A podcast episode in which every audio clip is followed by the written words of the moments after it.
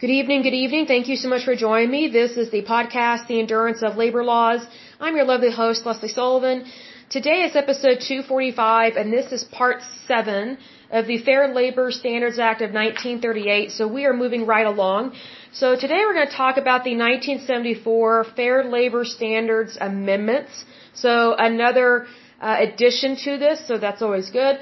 So it says the 1974 amendment expanded coverage to include other state and local government employees that were not previously covered. Domestic workers also became covered and the minimum wage was increased to $2.30 per hour in stages. So here's what's really kind of surprising about this is that you know the the original act did not cover all state and local government employees. So what does that tell you about the government? Oh, well, we're going to pick losers and winners. That's what it tells you. See, that, that's the natural mindset of federal government. Oh, we know who should be protected and who should not. Well, if someone is a citizen of the United States, then these laws apply to everybody equally.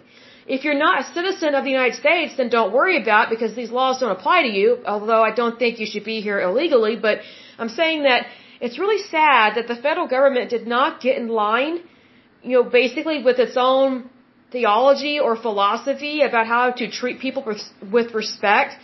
Like they, they didn't really practice this from the beginning. It, it took phases. It, it took stages going all the way back to 1938.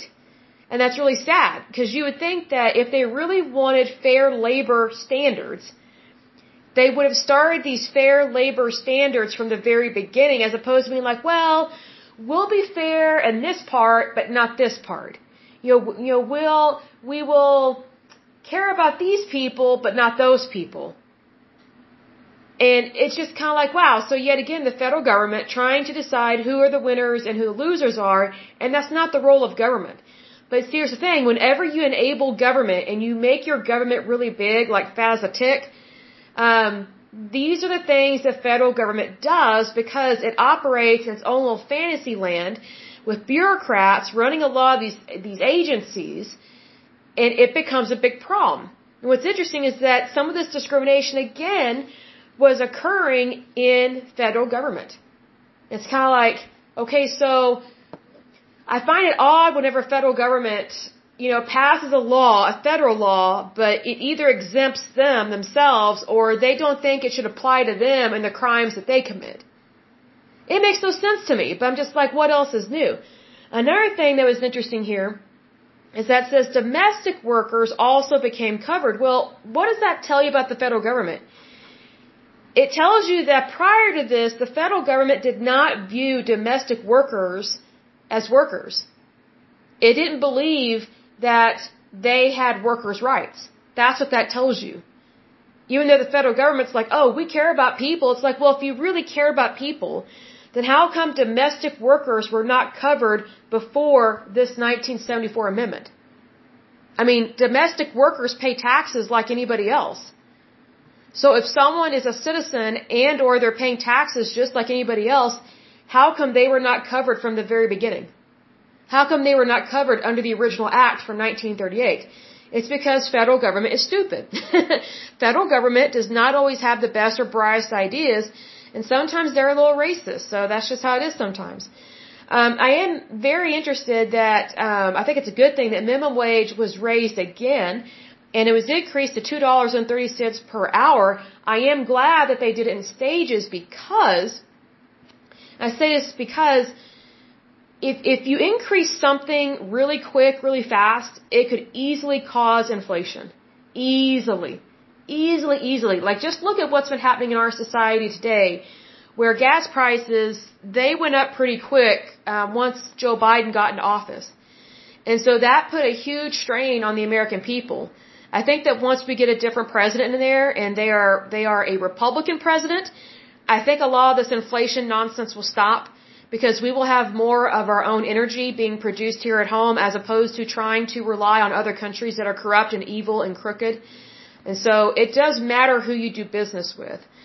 Um, so just FYI, be aware of that. But anyway, this one I actually agree with, the 1974 Fair Labor Standards Amendment.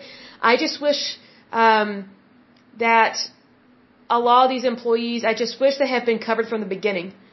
So that way they didn't have to suffer between 1938 to 1974 because they basically were not treated with dignity and respect. And it's regarding their labor and their wages. That's a big problem, folks, and that comes directly from federal government. That's not a private sector issue. That is a public sector issue. So FYI, be aware of that.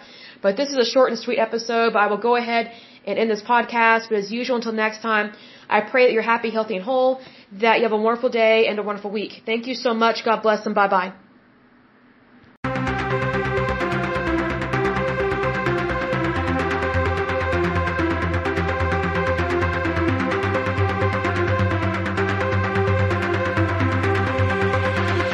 A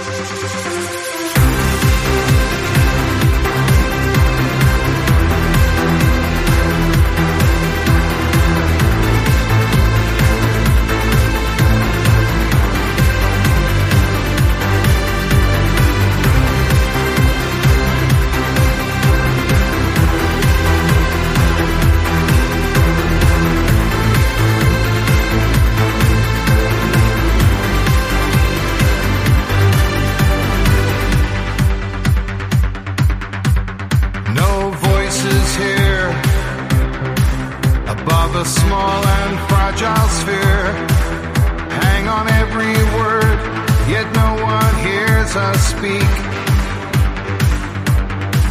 So it's only left to ask Is change too great a task? From the smallest steps, waves transform